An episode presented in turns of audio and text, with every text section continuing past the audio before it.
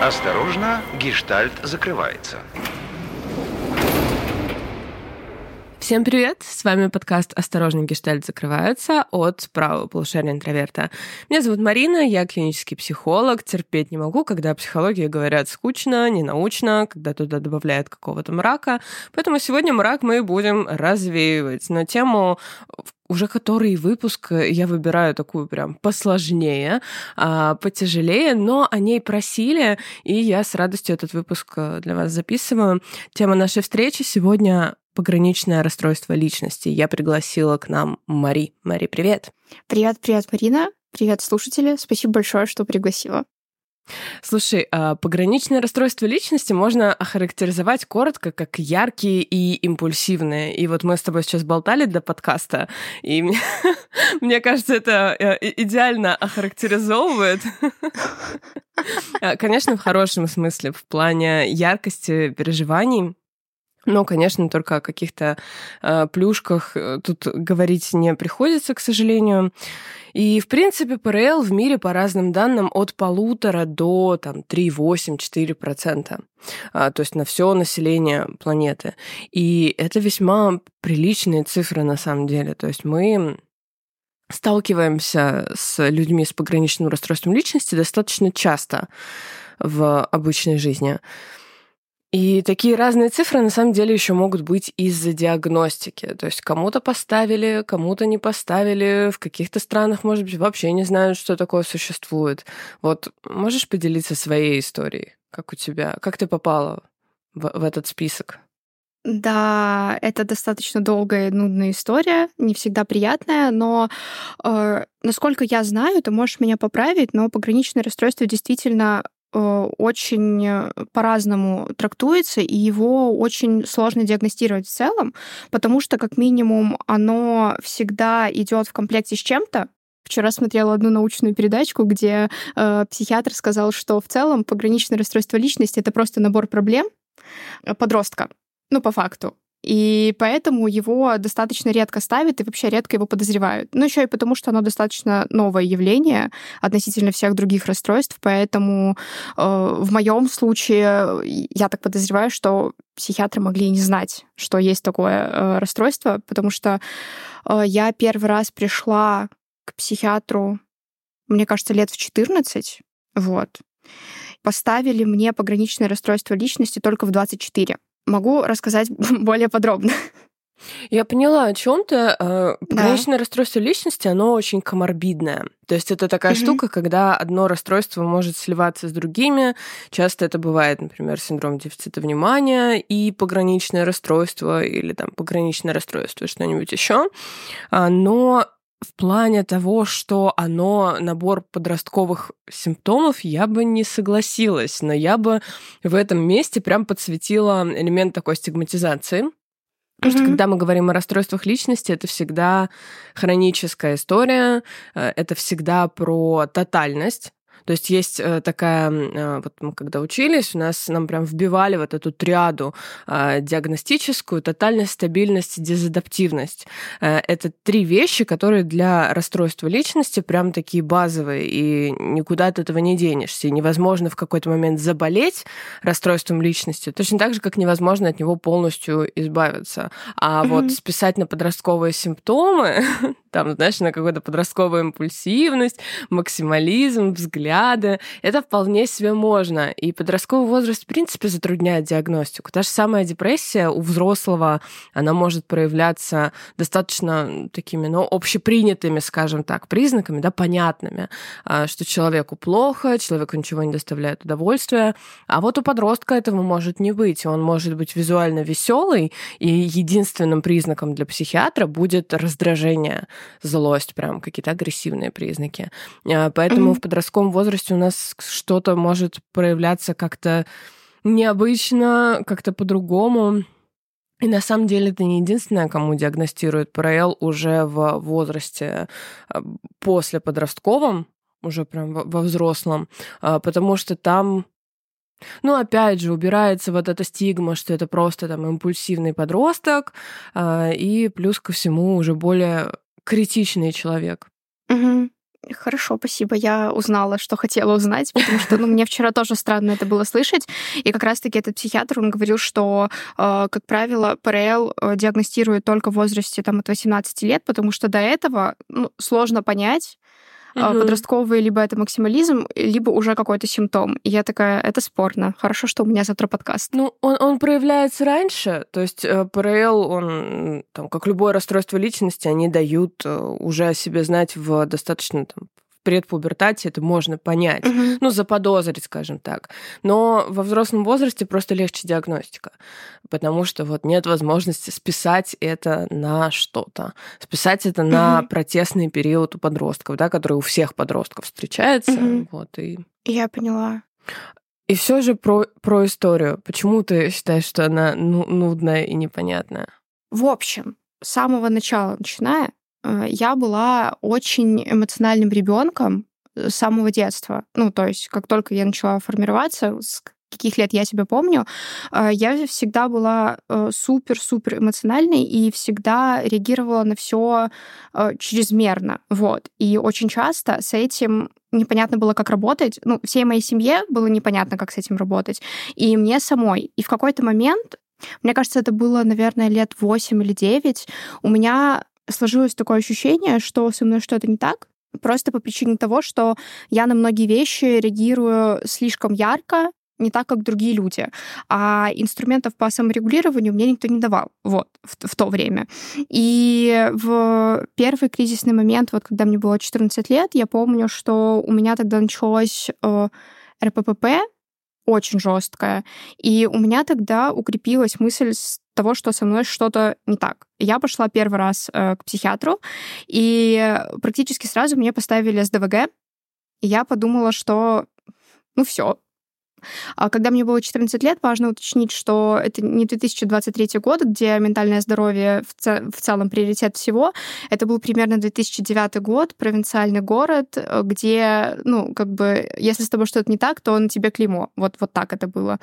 И периодично я возвращалась, ну, я то лечилась, то не лечилась, и за это время от 14 до 24 мне поставили, наверное, диагнозов 6 разных, никак не связанных с пограничным расстройством личности, а, и лечили меня и медикаментозно в том числе, и это как бы не шло на пользу.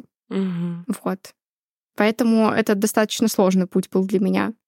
А ты когда-нибудь применяла терапию? Именно вот в психотерапию обращалась?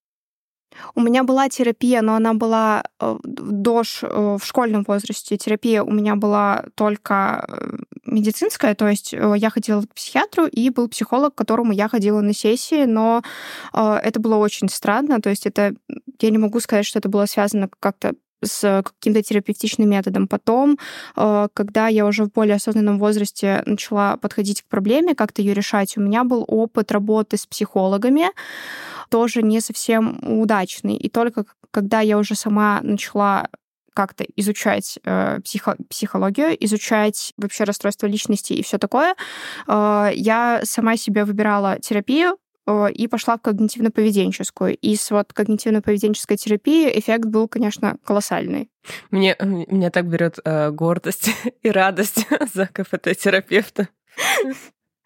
Ну, на, на самом деле это все вполне объяснимо, потому что для расстройств личности всегда будет э, терапия выбора КПТ, ну, в разных там ее проявлениях mm-hmm. третьей волны. Там и терапия принятия ответственности, э, DBT-группы и прочее, прочее. Просто потому, что это про поведение. Вот, mm-hmm. про какие-то навыки. Круто, круто, что ты к этому пришла. Я прям радуюсь за тебя. Спасибо. Нет, так приятно. Слушай, а лю- люди с ПРЛ очень часто, ну вот, по крайней мере, сколько я работаю, и в диагностических критериях это есть, описывают состояние пустоты.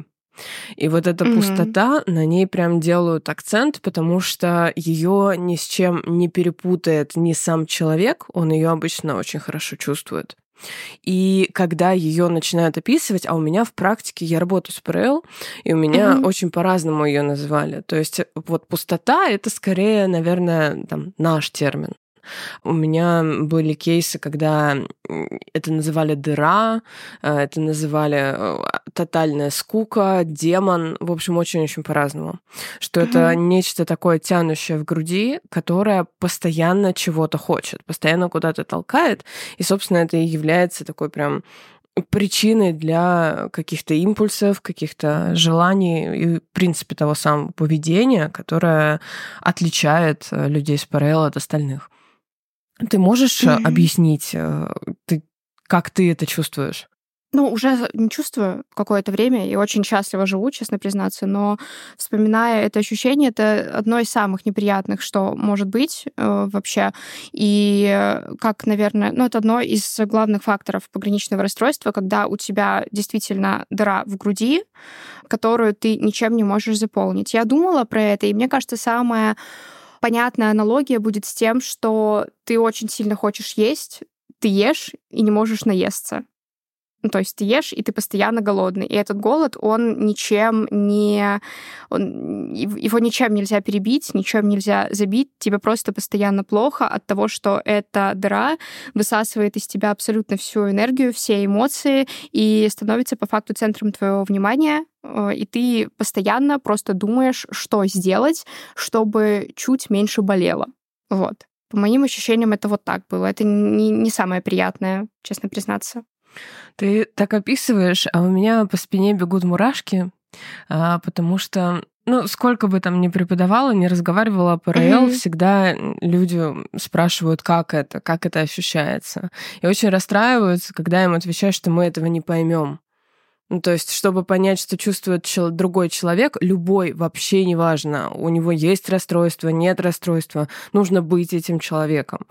И э, меня в этом плане, знаешь, э, когда с кем-нибудь знакомишься и говоришь, что я клинический психолог, психотерапевт, тра-та-та, а очень много людей встречала, которые начинают такие прям настороженно относиться, что ты сейчас мне в душу заглянешь, ты сейчас там обо мне все узнаешь. Нет, нет, ребят, мы ничего не понимаем. Мы такие же ежики в тумане, как и вообще все остальные. А, мы можем объяснить чужое поведение и можем объяснить нейробиологию этого поведения. Ну и знаем, где там какие штуки можно, ну, условно, какие кнопочки нажать, чтобы было получше. Но мы не считываем чужое самоощущение, по нам точно так же бегают мурашки от чужих историй, от чужих закономерностей, и это, конечно, тоже стигматизация в обе стороны, потому что Я ты вообще... прям описываешь очень-очень ярко. Угу. Да, э, прости, пожалуйста. Я вообще, честно говоря, не понимаю, как психологи и психотерапевты со своей профессией социализируются, потому что, мне кажется, на вас такая жесткая стигма, висит э, в обществе. Вот это вот ты же психолог, и дальше подставить нужное. Поэтому я прям, ну, искренне восхищаюсь вами. Ну, мне, надо сказать, не часто это летит, но иногда, mm-hmm. иногда прилетает, и это, это всегда неприятно. Но у меня больше ненависти, наверное, когда нас мозгоправыми зовут. Вот это прям Ой. ужасно. Дико Ой. не люблю это слово. Я когда только отучилась, у меня было такое, что мне там родственники это говорили дальние, и меня прям mm-hmm. било мурашками. прям, ох. Как Я будто... могу понять. Не знаю, но, но мне это... кажется прям таким стигматизирующим ужасным. Но это прям слово, знаешь, из э, каких-то дешевых комедий нулевых э, русских, где очень сильно высмеивалась профессия психотерапевта, психоаналитика и так далее, говорила, что это просто развлечение для богатых. И э, вот это слово, оно прямо, оно прямо оттуда. Угу. Разблокировалось воспоминание у меня, ладно. Да, да, да, у меня тоже. Я сижу такая, сейчас начну рефлексировать свою юность. О, хорошо. Осторожно, гештальт закрывается. Тогда возвращаясь, да. в клинической картине ПРЛ очень часто говорят о селфхарме, о разных самоповреждающих действиях, опять же, как попытку эту пустоту заглушить. А, у всех яр... разный градус, то есть все идут на mm-hmm. разные абсолютно поступки, и иногда целью терапии как раз становится найти функциональный способ эту пустоту глушить. Потому что есть всякие крутые штуки из разряда там творчества, из разряда спорта, каких-то здоровых соревнований. А, ну, то есть а, то, что будет выбиваться, то, что не будет чем-то штатным, но при этом не будет человека разрушать.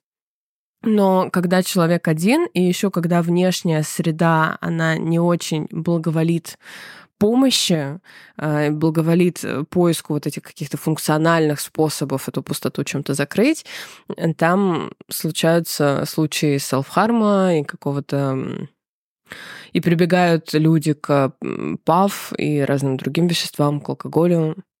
Угу. На это она толкает. У тебя было что-то такое, на что ты прям четко ощущала, что вот это ее голос?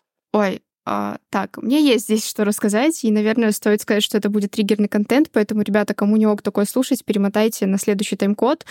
Вот. У меня опыт достаточно жесткий в этом плане, потому что тут даже вопрос не пустоты, Э, есть еще одна проблема в пограничном расстройстве, я не знаю, проговорили мы ее или нет, но это повышенная эмоциональность и в целом э, дихотомическое мышление. То есть, когда формируется эта болезнь, у тебя нету вообще середины. У тебя всегда либо что-то очень хорошо, либо что-то угу. очень плохо. И от Называется этого... лобильностью. Вот, психической да. лобильностью, да, когда эмоции закидывают в эффект. У меня это было в плане, оно шло следующим пунктом. А, ты меня ну, обогнала. короче, ну, это ну, есть, да, да, да. это есть. Э, это, это просто я, наверное, хочу сказать, что это все работает комплектом. То есть нет чего-то одного, нет пустоты. То есть, наверное, если бы была только пустота, но при этом присутствовало какое-то рациональное мышление, какая-то критика вообще происходящего, с этим можно было бы как-то справиться. Но поскольку ты как бы в болоте, грубо говоря, в котором тебя окружает, с одной стороны, пустота, вот эти эмоциональные качели, непонимание, кто ты, непонимание того, что ты, э, потому что в пограничном расстройстве идентификация коммуникация как таковая, она отсутствует, вот, повышенная эмоциональность присутствует, и в этом ты сидишь и думаешь, а как вообще, а как вообще жить, вот. И поэтому в ПРЛ э, у ПРЛьщиков очень часто, ну, как бы встречается зависимость либо от еды, либо от алкоголя, либо от наркотиков, либо там какие-то абьюзивные отношения, либо вот self-harm, либо что-то еще. Ну, вот как бы разные, либо импульсивные покупки, либо, ну, всякое такое. Вот, потому что это очень сильно помогает в моменте получить дофамин, либо как-то успокоиться, либо что-то еще.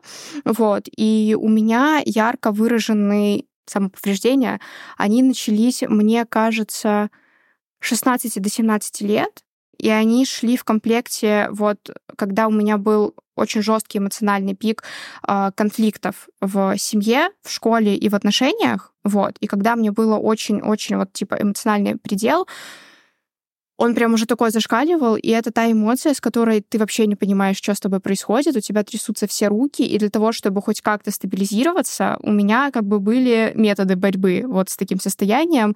У меня лежало всегда лезвие рядом с компьютером, и я, ну, как бы, и, и, и осталось левое бедро с напоминанием о том, что как, как оно было.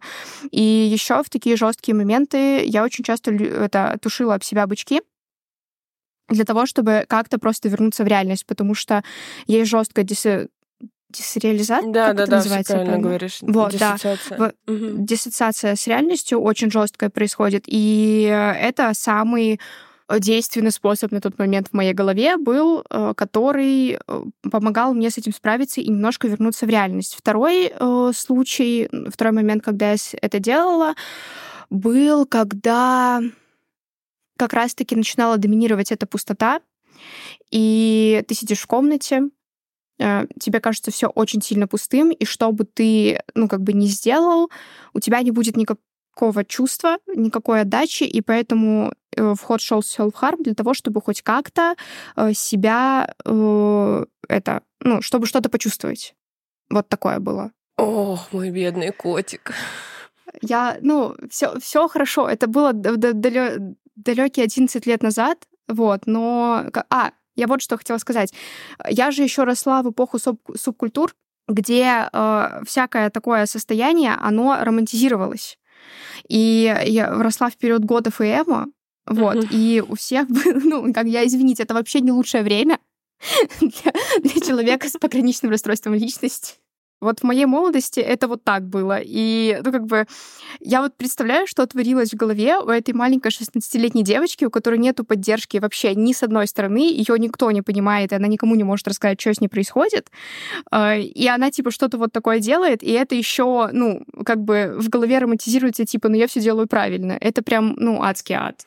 Слушай, ну ты еще очень показательно резала бедро Потому что тот же самый self-harm, он же бывает очень mm-hmm. разным. Он бывает как стратегия справляться с диссоциацией, вот как раз, mm-hmm. да, когда выпадаешь и чувствуешь, что ты не в своем теле, что ты непонятно где, ты теряешь связь с реальностью. И, по сути, причинить себе боль — это ну, такой интуитивно, быстро, понятный способ вернуться в тело. Он не лучший, он ни в коем случае не единственный, есть другие способы, но когда нам никто не может помочь с этим, и мы не знаем других способов, он работает. От этого мы никуда не денемся. Mm-hmm.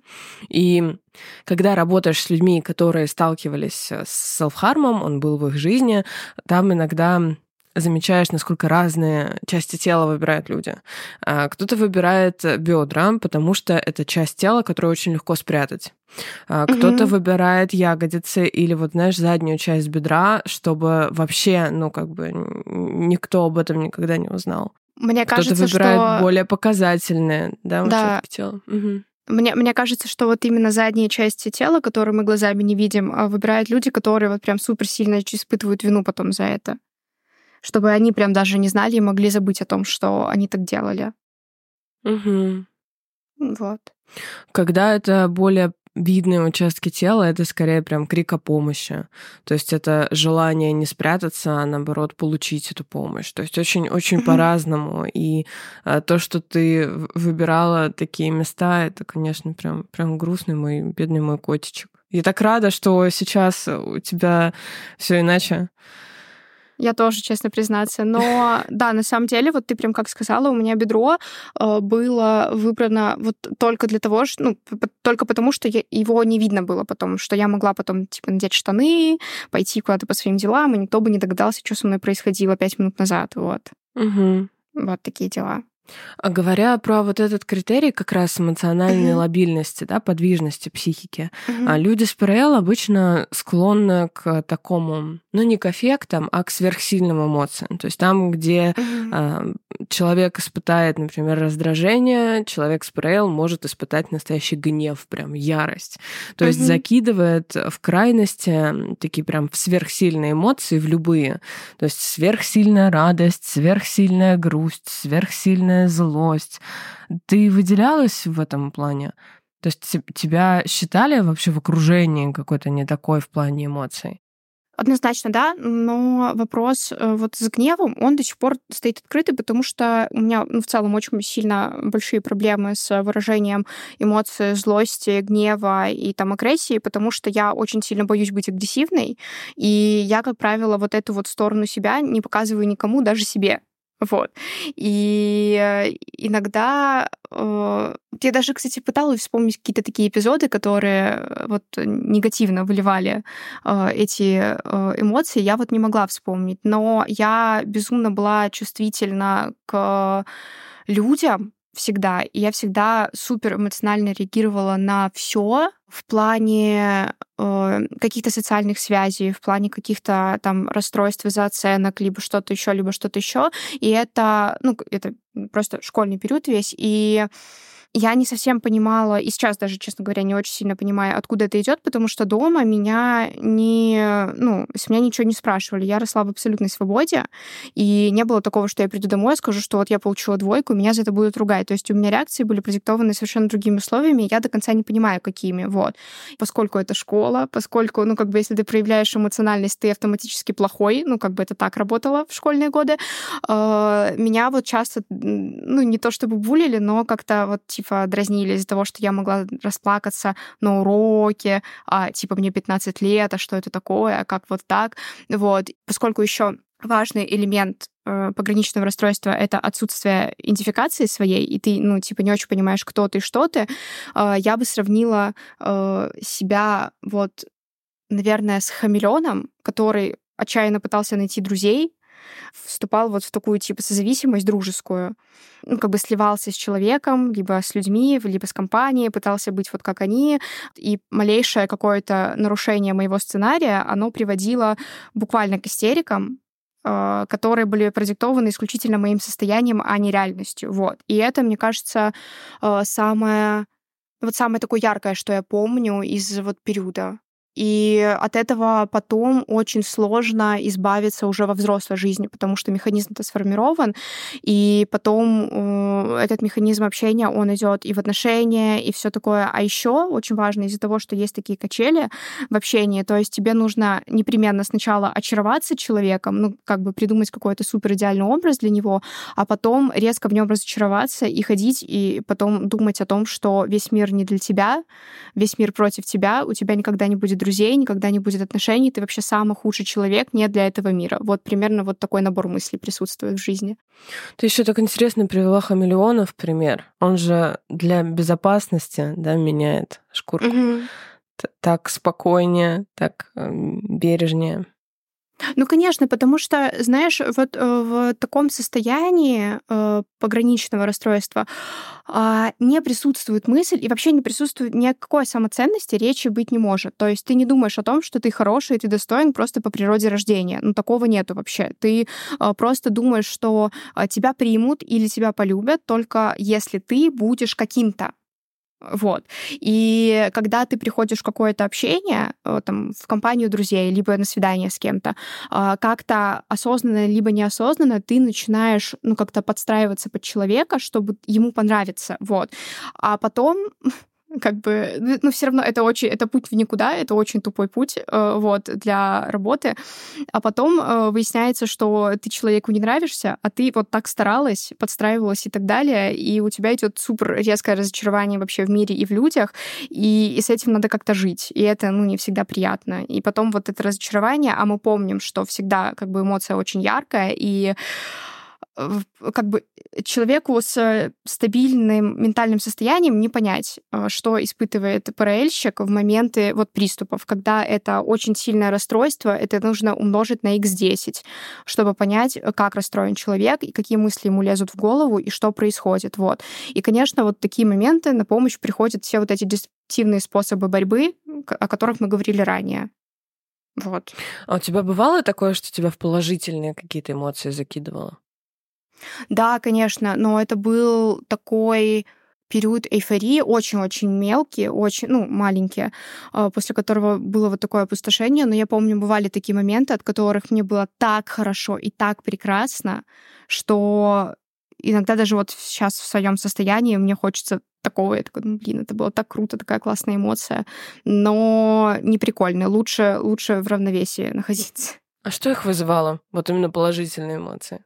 Вот сейчас мне на ум приходит только вот воспоминания отношений каких-то, когда они только-только начинаются. И у меня на самом деле очень большая проблема была э, в отношениях. Ну, это логично, мне кажется, всех ПРЛьщиков э, ну, проблемы, потому что сложно в, то, в таком состоянии выстроить здоровые какие-то отношения, и у меня это всегда были эмоциональные качели, когда я вступала в какие-то отношения, либо в какой-то situationship, тоже не столь важно. Я как бы очень сильно влюблялась в человека, и он для меня был, как бы у меня еще окситоцин так прекрасно работал, что для меня самый лучший прекрасный человек, но потом э, с ходом отношений, ну вот это вот, вот самый, самый сладкий был период, когда я в отношениях, когда меня обнимают, мне хорошо, мне есть с кем-то, типа, сходить в кино и всякое такое, и это был, наверное, самый э, яркий, прекрасный период, но потом, когда типа, вы в отношениях все дольше и дольше, окситоцина все меньше и меньше, как бы происходит такой период разочарования вообще в, в этом, что ну, прям очень было сложно. И поэтому, ну, типа, примерно все вот это вот э, и заканчивалось. Или я уходила совершенно в другой абсолют и начинала раскачивать вот эти отношения посредством ссор, чего-то еще, чтобы какую-то получить эмоцию, чтобы вот как-то мне наполниться. Вот. И второй момент, который вот меня так очень сильно э, всегда воодушевлял, это детские поездки куда-то. Вот это вот я прям очень хорошо помню, что если у нас какая-то поездка еще на машине, то я самый счастливый человек этого дня. Это так мило. Я тоже в детстве обожала поездки, но у нас не было машины, поэтому мы ездили э, на автобусах, на электричках, и я до сих пор лучше всего сплю под Ой, это это просто виртуальная пять, потому что я тоже. Я прям очень сильно обожаю поездки. Лучший и вот ну, в сон. детстве, да, это самое приятное. Я как-то нашла СМР с поездом. Боже, какой я была в восторге. Но Это сейчас я лучшее, живу правда. около аэропорта, поэтому все ровно наоборот. Э, Не, Это не так, не, не так весело, да, но поезда обожала, и вот это вот смотреть в окно, что-то придумывать, когда ты едешь, это прям, прям Ой, атмосфера. Да, это классно. роскошь. Я до сих пор считаю, что нет более романтичного места, чем плацкарт. Есть Ну, такое. как бы, э, прям, это прям роскошь вообще. Осторожно, гештальт закрывается. Есть про ПРЛ супер популярная книга, и я искренне рекомендую ее к прочтению, если вы, например, захотите побольше изучить, как чувствуют себя люди с ПРЛ или как э, вам взаимодействовать с э, близкими, у которых ПРЛ. Она называется «Я ненавижу тебя, только не бросай меня». И я, когда первый раз вообще название прочитала, я покрылась мурашками, потому что она настолько отражает вот эти вот качели в отношениях. То есть я тебя ненавижу, но не бросай меня, пожалуйста. И тут одновременно и крик о ненависти, и крик о безумной любви. И вот этот вот эмоциональный шатун, это, конечно, что-то безумное. Я романтизирую. А, Я романтизирую именно когда читаю, но я понимаю, что в жизни это вообще не, не, не то, что можно романтизировать, а скорее то, с чем невероятно сложно справиться. И вот дикая потребность в людях, и тем не менее постоянные сомнения в людях. А, то есть э, кто-то я знаю, что иногда люди с ПРЛ устраивают проверки какие-то или ситуации. То есть им нужно как будто бы так чекнуть, а ты меня точно любишь? А ты вот можешь сейчас там как-то это доказать? То есть э, это из-за сомнений в себе, что тебя невозможно любить, или почему это? Или нужна эмоция именно какая-то? Во-первых, я считаю, что эта книга, э, я не помню автора, честно признаться, но название этой книги, э, она просто супер идеально описывает состояние человека в пограничном расстройстве личности. Ну, лучше нет описания вот вообще. И я, правда, советую эту книгу почитать всем тем, кто хочет ознакомиться вообще с таким недугом. Вот. Единственное, что на мой вкус я не очень люблю э, книги, особенно научпоп, которые построены на истории интервью вот как бы разных пациентов. Это не совсем мое. Вот, но книга реально Мы на топ. секундочку с тобой делаем то же самое сейчас. Интервьюирую в целях Ну да. просвещения. Ну, короче, просто э, я объясню, почему я не люблю, потому что у меня за спиной я не знаю, сколько книг прочитанных э, по э, психологии и по разным расстройствам, потому что как бы, я тот так нельзя делать, но как бы я тот человек, который пытался очень долгое время понять, что с ним не так, путем вот познания вообще ну, литературы и вообще применения к себе разных диагнозов и понимания, а что вообще, как работает, а как не работает, вот. И поэтому я прочитала таких книг, ну, очень много. И когда ты открываешь там, типа, 25-ю книжку, и там вот опя- опять эти вот истории людей, я думаю, господи, можно мне, пожалуйста, конспект? Я очень сильно хочу конспект. Вот. Я сейчас тоже э, читаю книгу «Тело помнит все» про ПТСР, и она тоже начинается, вот мой клиент, вот у него была такая-то проблема. Я думаю, так, до свидания. Пойду на правое полушарие интроверта смотреть Саммари, как справиться с посттравматическим расстройством. Класс. У нас, кстати, есть саммари про то, как справляться с эмоциями, и я его искренне рекомендую. Знаешь почему? Потому что его Катенька записывала. Я очень люблю Катю. М. Она с- мой дорогой друг э, и мой любимый коллеженька, который работает тоже в терапии принятия ответственности. Прям вот, знаешь, его стоит послушать. А, Оно называется «Как проживать эмоции». В общем, там всякие лайфхаки, когда вам сложно справиться с гневом, когда вам сложно справиться с грустью, ну, когда, в общем, накрывает и непонятно, что делать. И она такая теплая, мурмурчик такой прям хороший. Ну, в общем, э, с ней это тот э, случай, когда психолог вот до той степени психолог, что ты уже самим по себе взаимодействием лечишься. Я иногда ей пишу там какие-то, знаешь, в телеге просто рабочие моменты надо решить. И она, ну, такая мурмочка, я не могу. Поэтому я еще и рекомендую это самое с целью валидации. То есть это такая штука, когда вам хочется посмотреть э, видео, послушать человека и услышать наконец, что да, я злюсь, ну и что, все нормально, я все равно хороший и чудесный, все злятся. Вот, э, чтобы почувствовать себя хорошо. Отличная штука. Во-первых, Марин, обычно, когда я общаюсь с тобой, я потом иду в чат и пишу вот ровно это. Марина такая, я не могу. Это, это, не, это не шутка. То есть я, ну, есть два человека в нашей компании, вот после которых, после общения с которыми я так делаю. Это ты и Карина, которая рисует обложки к нашим подкастам. Я после общения всегда кому-нибудь пишу, что вы самые лучшие люди на этой планете. Вот. А во-вторых, после вот того, как я досмотрю саммари про посттравматическое расстройство, я пойду смотреть эмоциональную регуляцию. Спасибо. Очень-очень прям рекомендую. Я тебя перебила. Все в голове хранится. Вот, но Почему люди так делают и почему там я так делала или не делала? Надо начать с того, что у человека с пограничным расстройством личности немножко не работает эмоциональный аппарат. А, и очень часто отсутствует э, какое-либо соприкосновение с реальностью. То есть э, человек живет вот на основе своих эмоций, которые им доминируют. И они диктуют ему мысли а, которые вот его побуждают на те или иные действия.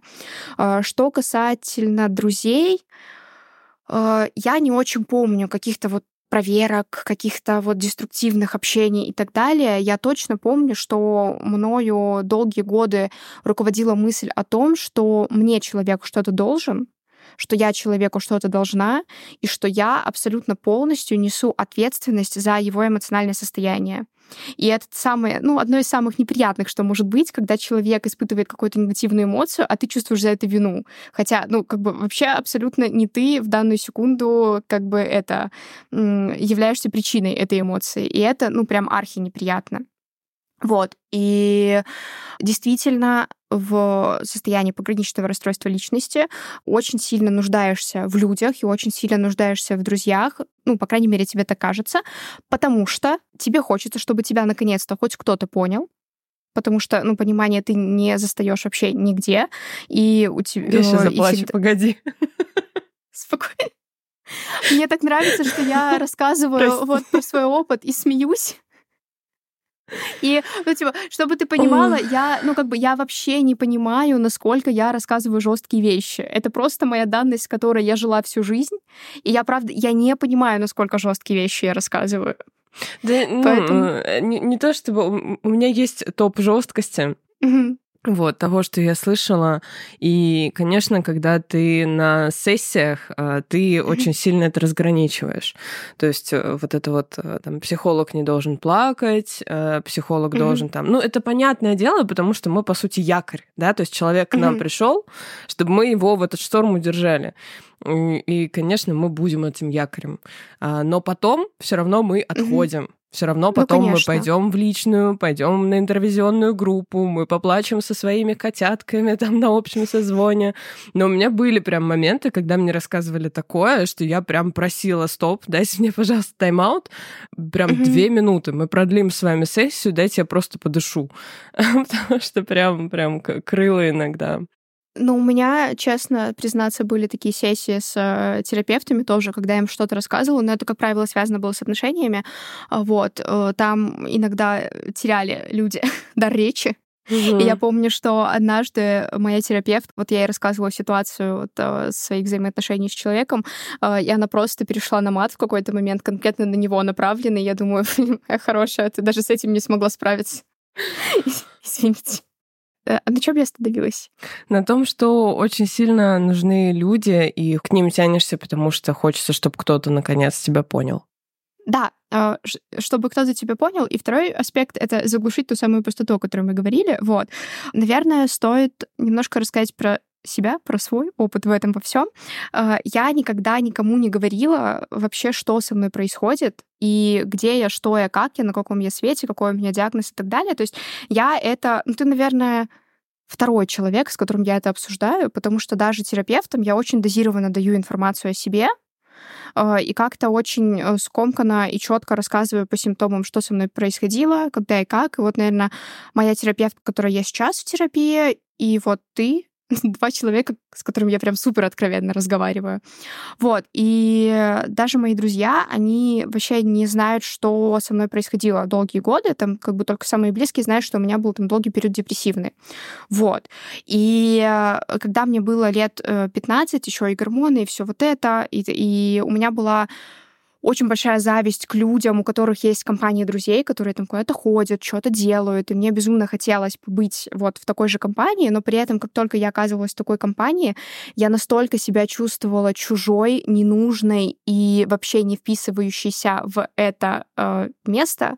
И мне хотелось вот просто уйти и все. Помимо этого, естественно, еще неуверенность в себе и непонимание того, кто ты, оно такое, типа, ты здесь никому не нравишься, ты вообще очень плохо выглядишь, ты слишком толстая, ты слишком ужасная, ты вообще сюда не вписываешься, она лучше тебя, он лучше тебя. И я такая, так, я пойду смотреть Доктора Хауса, там более комфортно. И уходишь, вот. Вот это такое примерно было. Ну, с желанием э, уйти из компании и смотреть Доктора Хауса, я тебя очень понимаю. Ну, я и сейчас так часто делаю, но только потому, что Доктор Хаус это лучший сериал в мире. Ну, извините. Ну, как бы. К- как тебе конец? Ты досмотрела до конца? Да, я досмотрела его до конца, и я думаю, что у меня есть мнение на этот счет, потому что я тогда была очень жестким сериаломаном, и тогда как раз вот вся культовая эпоха всех культовых сериалов, они все заканчивались. И тогда все соревновались в то, кто во что гораст. И они пытались максимально перевернуть сюжет и максимально удивить и оставить, типа, ну, вот какое-то такое впечатление. И поэтому мне кажется, что они с восьмым сезоном немножко переманерничали в этом плане, но в то же время мне кажется, что это идеально ложится вот в характер персонажа Хауса. Вот. Но Уилсон нажал как капец просто. Самый незаслуженно пострадавший человек в этом сериале. Ужасно, абсолютно ужасно. Я согласна про то, что это очень подходит хаосу, но э, ревела я белугой. Я тоже. Я еще при том, чтобы ты понимала, это был конец моего девятого класса, у меня были первые экзамены, и я смотрела, я нашла какую-то трансляцию канала, и я смотрела в прямом эфире финальную серию, чтобы самой первой ее посмотреть, и ходить потом всем говорить, если что, ну, вы меня не злите. У меня есть супероружие, потому что серия только через три недели в переводе появится, а я все знаю, вот. Ох. Я таким была отбитым фанатом. Не, я тоже очень-очень любила Хаус, и, наверное, до сих пор один из моих прям любимых сериалов. Чтобы ты понимала, у моего двоюродного брата ты ему можешь показать любой стоп-кадр из Доктора Хауса, он тебе назовет сезон, серию и сюжет подробной серии. Вау! Это прям, прям скилл. Да, ну он прям вообще... Но он мне говорит, что у него Доктор Хаус просто стоит на повторе. Типа он его смотрит, приходит с работы, ставит, типа ложится спать, выключает, и вот так он у него на повторе уже стоит несколько лет. Угу. Вот. Слушай, а возвращаясь... Да-да-да. Такой внезапный, да, про. Доктора Хауса. Поговорили, так. А, то есть в отношениях с друзьями у тебя было какое-то избегание, то есть было не всегда комфортно с людьми? Или ты имеешь в виду именно чужих людей, ну, не близких? Мне, э, слушай, я имею в виду вообще всех людей, потому что у меня ж, наверное, вот из детства остался только один друг, с которым мы вот прям очень долго общаемся, очень много лет и дружим. И то мы начали э, с Настей дружить только когда закончили школу. Э, и, ну, просто у нас не потерялся контакт, и как-то наладилась связь с э, моим, с как-то с путем э, моей работы над собой. Вот. Но у меня... Да я не могу сказать, что у меня прям не было друзей. Конечно, нет. Это просто мое воспоминание такое. Но я помню, что как бы со мной не хотели общаться люди, мне всегда казалось, у меня было глубокое и стойкое убеждение, от которого мне очень сложно было избавиться. Я иногда, честно говоря, до сих пор так думаю, что я недостаточно хороша. Вот. И мне всегда казалось, что мне нужно вот как-то выпрыгнуть из трусов для того, чтобы э, заслужить чье-то уважение э, в компании. И, конечно, ну как бы когда у тебя есть такое требование, которое продиктовано только твоим э, ментальным состоянием, ничем больше, э, это очень сильно изматывает. И в какой-то момент, ну как бы, мне кажется, защита мозга дать тебе мысль о том, что тебе это не надо, и ты уйдешь, нежели будешь вот себя изматывать вот так. Но э, я точно помню, что у меня во многих многих моментах не было стойкости, не было своего мнения. Мне просто хотелось, типа, какого-то вот такого признания и общения. Но в то же время, ну, как бы я сейчас анализируя, я понимаю, что мне нужно было по-хорошему просто пойти и поговорить с кем-то о своем состоянии, рассказать, что мне плохо, я, я не понимаю, что со мной происходит, но со мной что-то не ок. Но получила ли бы я от кого-то поддержки, я так не думаю именно в то время, анализируя все свое окружение. Поэтому, ну, как бы я не могла в целом получить то, что мне нужно в дружбе. Вот. Тут хочется, опять же, сказать котятам, которые будут нас сейчас слушать, что окружение мы формируем сами. И это та вещь, которая ну, будет звучать с каждого утюга, мы будем ее часто слышать, но будет не вериться. И в какой-то момент э, я открыла для себя, что когда ты взрослый, а уже, знаешь, там не школьник условно. Находить ну, друзей да. на самом деле проще. Ты просто как бы это, как в меме про крысу. Теперь ты мой лучший друг и унес.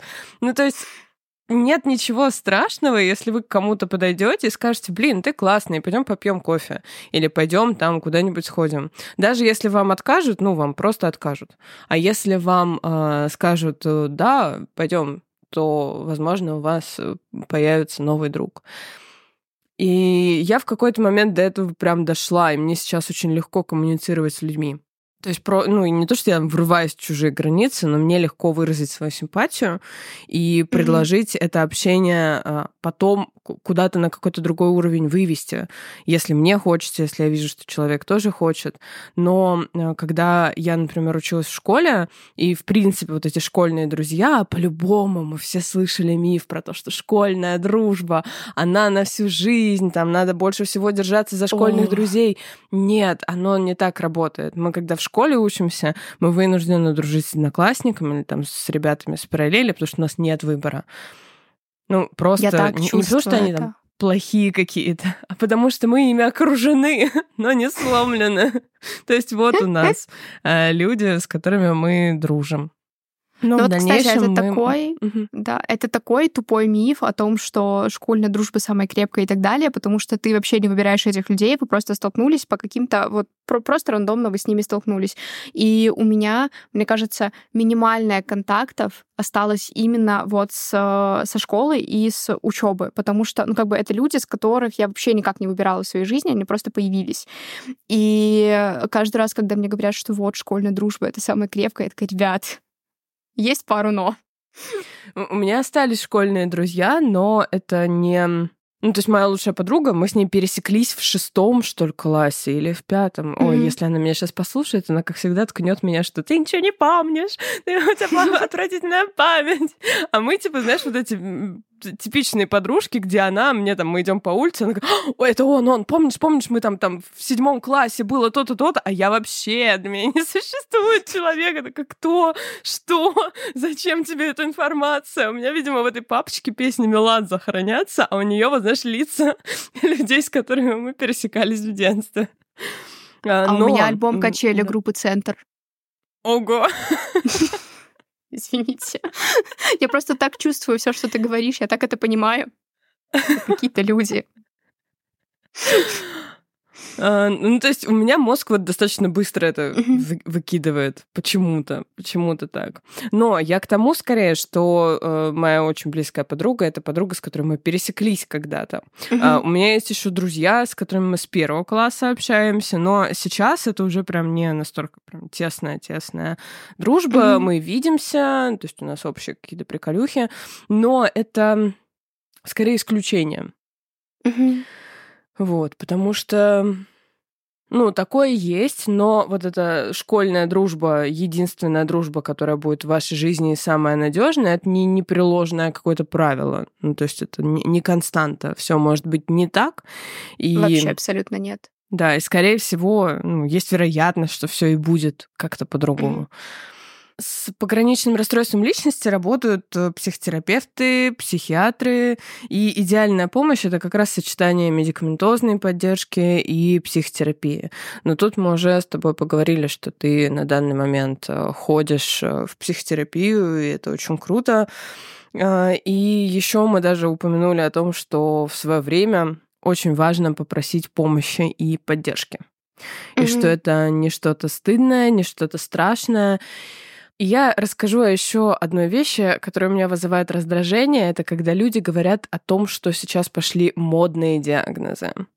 А, на самом деле, да, есть люди, которые могут себе приписывать да, какую-то там диагностировать себя в интернете по каким-то тестам или по характеристикам и использовать это на себя. Меня это не бесит, потому что я понимаю, что если человек решил на себя что-то вот такое положить, да, примерить, ему нужно внимание, характерное тому, что он на себя прикладывает. И это ок. Ну, то есть человек не может попросить внимания по-другому. С другой стороны, я понимаю, почему это бесит людей с диагнозом, которые на себя другие прикладывают. Потому что это обесценивает. И это такие две крайности одной и той же монеты. С другой стороны, меня дико бесит, когда говорят о том, что это модно, потому что это не модно, это идет просвещение. И у нас дичайшая дыра в диагностике, а, и дичайшая дыра еще и в силу того, что есть стигматизация. Поэтому то, что сейчас а, очень много говорят об этом, это наоборот круто. Чем больше людей об этом знает, тем легче людям, которые, возможно, там, послушав нас, наш подкаст, прочтя какую-то книгу или посмотрев э, ролик, узнают себя, и им будет не так страшно обратиться за помощью, потому что когда ты узнаешь себя в чем-то и внезапно понимаешь, что об этом вообще никто не слышал, никто не знает, что это такое, куда мне идти, во что мне деваться. Это страшно. И это, естественно, такой прям стоп-кран. А куда я пойду, я никому не нужен. Так вот, вы нужны, и если хочется обратиться за помощью, попросить этой помощи. Это абсолютно ок. Иногда мы действительно понимаем это уже, когда мы достаточно взрослые. Поэтому тут я бы спросила тебя, что ты считаешь самым важным, что нужно знать людям о ПРЛ? Во-первых, я очень сильно призываю всех и очень сильно прошу не ставить самим себе диагнозы. Я очень сильно злюсь, каждый раз, когда какой-то человек ко мне подходит и говорит, у меня депрессия, я спрашиваю, почему? Почему ты так решил? Мне говорят, мне грустно два дня. Это не одно и то же. Депрессия — это как бы болезнь, которую диагностирует врач. Также и с любым другим расстройством личности. Поэтому, если у вас этого нет и вам это не диагностировали, я вам советую порадоваться, потому что это явно не то, с чем бы вы хотели столкнуться. А, вот, я должна была про это сказать, Марин, прости. Да, безусловно. Если это не сказала я, я, наоборот, только рада, что гости это дополняют, потому что мы не ставим себе диагнозы по аватарке. Диагноз а, ПРЛ может поставить только врач-психиатр. Не психолог, не психотерапевт. Именно врач-психиатр а, после соответствующей диагностики. И то, если вы в чем то сомневаетесь, сходить за вторым мнением тоже абсолютно ок. Но просвещение — это тоже круто, потому что, возможно, оно будет той ступенечкой, промежуточной, которая вас натолкнет на мысль обратиться за помощью. Э, да, просвещение это э, офигенно клево и офигенно важно, потому что если бы, допустим, у меня сейчас была такая проблема, мне бы намного проще было познать, что со мной не так, потому что нам очень много появилось ресурсов, где можно пособирать мнения и сложить какую-то картинку. Вот. А, поэтому, возвращаясь к вопросу о том, что нужно знать о болезни ПРЛ, очень важно понимать, что это сверхэмоциональные люди. И к этому нужно относиться с пониманием. Фраза «я тебя понимаю», она не поможет человеку. Вот. И, и вот, э, наверное, вот что я... И эмпатичность еще очень важна. Ну, это, собственно, одно и то же. А еще очень важно не пользоваться э, эмоциями человека. Вот. Что вот ты имеешь в виду? Скажу. Ну, очень часто Бывают такие моменты, когда человек к тебе эмоционально расположен, как, например, в романтической какой-то. Переведу в романтическую плоскость. Наш же подкаст выходит 13 февраля. Как раз в канун праздника. Вот. Э, бывает такое, когда человек... У меня... Я уверена, что у меня были такие ситуации, э, когда я очень как-то настроена к парню, вот, и у меня уже, я уже почти готова захамелёниться с ним, назову это так, вот, и мне в ответ летят какие-то манипуляции, пользование э, моей слабостью эмоциональной и так далее. И это вот прям максимально неприкольно. Надо понимать, что люди с пограничным расстройством личности, да и вообще сверхэмоциональные люди, ну, как бы эмоции нужно беречь, вот. Быть чувствительным — это клево, это суперсила, я считаю. Вот. Что бы ты сказала людям с ПРЛ, которые, возможно, нас сейчас слушают? Котички, с вами все хорошо. Если вам откликнулось все то, что вот мы тут наговорили, и вы хотите обратиться за помощью, вперед. Если не хотите, и вам ок живется с тем, что у вас есть, то, ну, как бы живите. Вот. Но э, я бы, наверное, хотела, для тех, кто хочет пойти в терапию, э, у меня, наверное, будет пара рекомендаций. Э, вот. Первая из них — это не стоит возводить мнение э, терапевта в догму, потому что терапевты и психиатры, они тоже люди, и они тоже могут ошибаться. Поэтому, так как и сказала Марина, никогда не бывает лишним сходить к другому терапевту за другим мнением и э, там прекратить терапию с терапевтом, если вам не ок, потому что в моей практике были супер неприятные вещи, когда человек без медицинского образования ставил мне диагноз, и я не знала, что это не профессионально, и так нельзя делать. Ну, мне было типа 17, по-моему. Вот. Э, или когда э, терапевт, с которым у меня закончили сессию, он меня после этого позвал на свидание, и я такая, а что с этим делать, непонятно. Oh вот, поэтому... Да, это было супер ужасно. Это вот, это прям, я вообще не, ну, то есть я, честно говоря, не понимаю, что должно быть у человека в голове, у которого есть медицинское образование, он психиатр и специализируется на вообще пограничном расстройстве личности, а, человека с эмоциональной уязвимостью, которому очень важно с кем-то сливаться, и вот, вот ну, как-то отношения для него, ну, это априори пока не здоровая история, а, звать на свидание. Ну, я не знаю, что должно быть в голове у человека, но окей, это мы опустим. Вот, и поэтому важно а, как бы держать это в голове, что ни одно мнение не есть истина в последней инстанции, и всегда можно найти способ какой-то для себя. Вот. И чтобы я э, категорически не рекомендовала через свою болезнь э, искать какую-то социализацию, то есть обсуждать это с людьми, у которых также есть ментальные расстройства, потому что, э, как по мне, это не та социализация, которая поможет э, поскорее выздороветь и прийти в точку нормы, потому что, во-первых, это вторичные выгоды, всегда, когда ты, типа, вот в такой же социализации. Во-вторых, это страх излечения. То есть я стану нормальным, и со мной не будут общаться. Вот, поэтому, ну, как бы, мне кажется, что это очень деструктивный способ там, себя социализировать. Вот. И третий тейк, который у меня есть, я поделюсь с людьми, потому что, возможно, э, вы такой инфы нигде не найдете. Я не нашла. Когда у вас все получится, а у вас все получится, потому что для этого нужна просто регулярная терапия и желание вот как бы сделать свой день лучше и сделать свою жизнь чуточку лучше. Вот. Э, вы придете к тому, что вам придется себя пересобирать, потому что так или иначе у вас есть идентификация себя, осознанно или неосознанно. И у меня была очень жесткая проблема, которую я в том числе сейчас э, прорабатываю. Вот. Э, как только я вышла э, в ремиссию с большего, когда я уже нормализовалась, первые, наверное, полтора года у меня был дикий страх того, что это вернется и все, ну, и все начнется заново. Потом, когда этот страх прошел, и я уже себя приняла как ментально здорового человека и поняла, что все, со мной все ок, и что бы со мной ни случилось, у меня есть очень много инструментов самопомощи и есть телефон терапевта. То есть я в любом случае это вывезу. У меня начались проблемы с, идентифи- э, с самоидентификацией, потому что 25 э, лет своей жизни я себя считала психически нездоровым человеком, жестким трудоголиком, потому что это был способ борьбы вообще со своим состоянием, и хорошим юмористом, потому что, ну, это тоже был способ борьбы. А выяснилось, что сейчас третий инструменты абсолютно ко мне никак не применимы. И я такая, черт, кто я? Поэтому такой э, аспект, он может быть, а может и не быть. Но если что, я вас предупредила, и я вас всех э, обнимаю в преддверии праздника, и вы прям вообще сладкие котики. Надеюсь, у всех все будет хорошо. Я присоединяюсь э, к тому, что сложности с идентификацией могут быть, еще и потому, что мы теряемся в том, какую новую стратегию выбрать. Э, я очень люблю цитату Ирвина Елома, что прежде чем что-то сломать, нужно убедиться в том, что мы что-то дали взамен. Условно, когда мы ломаем домик, надо, чтобы был запасной домик, где мы жить-то иначе будем.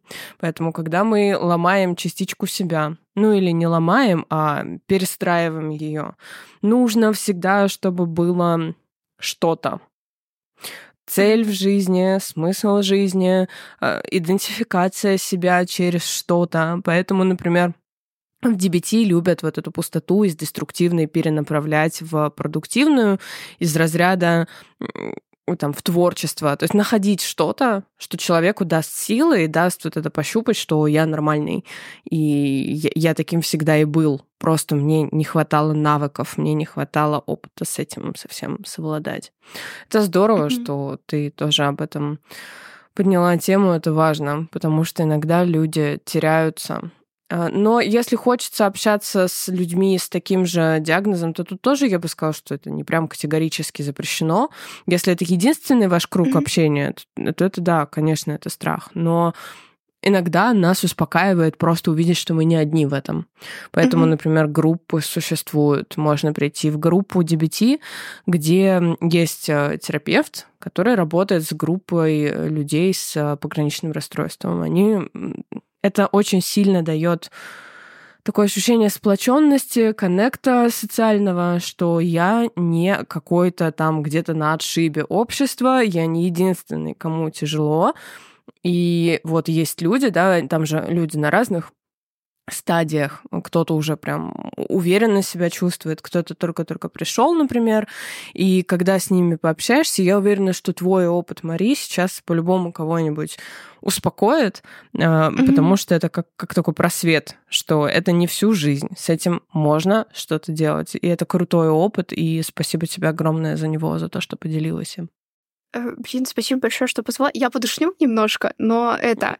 Э, у меня есть информация в, моей, это, в кладовой моей памяти о том, что пограничное расстройство, ну, если его э, не диагностировать, то как будто бы к 40 годам оно растворяется по причине того, что у человека выстроены уже инструменты борьбы с ним. Вот. Я не знаю, правда это или нет. Если это неправда, то это можно вырезать. А, ты, ты имеешь в виду, что со временем станет легче? Ну, типа да, потому что организм, ну и мозг адаптируется к условиям, которые у тебя есть. А, и вырабатывает какие-то инструменты борьбы. И поэтому к 40 годам как будто бы, ну, типа, это временно в любом случае. Угу. Со временем действительно становится полегче. Угу. Э, то есть человек строит свои какие-то стратегии поведения, учится так или иначе с годами совладать и с эмоциями, со сверхсильными эмоциями, и понимает, да, ну то есть растет уровень критичности сам по себе, просто за счет возраста. Э, но, конечно, не всегда нужно ждать столько лет, потому что непонятно, во сколько это наступит. Это может быть там 40, 45, 50, когда ну, человек условно там выровняется, но можно не ждать. Вот. Угу. Ну да, это правда. Поэтому я все заканчиваю свои душные факты. Спасибо большое, что пригласила. Вот, спасибо всем слушателям, что послушали. Я надеюсь, кому-то это было полезно и интересно. Вот, э, я, как уже и говорила, первый раз сегодня разговариваю про свои отклонения э, вот в микрофон, и это своего рода аутинг такой для меня сегодня произошел. Я сейчас тебя укушу за что-нибудь, за слово отклонение. Мне оно не нравится, все с тобой в порядке. Спасибо. Это правда.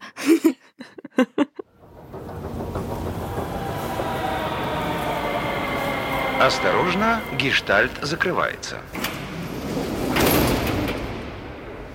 Спасибо тебе большое. Мне нереально ценно, что ты пришла, столько всего рассказала, раскрылась, и это очень-очень важно. Я уверена, что ты делаешь огромную работу э, с целью поддержки и того, что люди, которые нас сегодня послушают, чуть ближе потрогают э, пограничное расстройство личности, перестанут это считать чем-то из ряда вон выходящим и не будут вешать какие-то социальные ярлыки на других людей.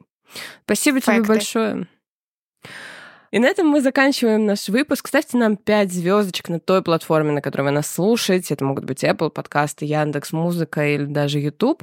Пишите комментарии, э, пишите комментарии, что вы по этому поводу думаете. Можно просто ставить сердечки, чтобы сказать э, Марии огромное-огромное спасибо за то, что она сегодня пришла, этим всем поделилась. И даже маленький смайлик в качестве поддержки это всегда очень-очень важно. А, я а можно вам... еще... Да. да, прости, пожалуйста. А можно еще я в качестве саморекламы, можно еще перейти по ссылочке в описании, там будет ссылка на мой подкаст I Hate Dates про неудачные свиданки, и еще получить э, кучу поддержки, э, смеха и тепла. Вот. Кайф. Еще я оставлю вам в комментариях промокод на нашу платформу, где можно будет послушать Самари, потестить их месяц бесплатно, и в дальнейшем оформить подписку. Она стоит там, 300 рублей в месяц. Это очень приятная цена для того, чтобы смотреть э, разные э, классные Самари и успокаивать себя, продолжать себя успокаивать или посмотреть что-нибудь развлекательное, пока там, не знаю, едешь на работу. Спасибо, дорогие слушатели, и всем пока. Всем пока!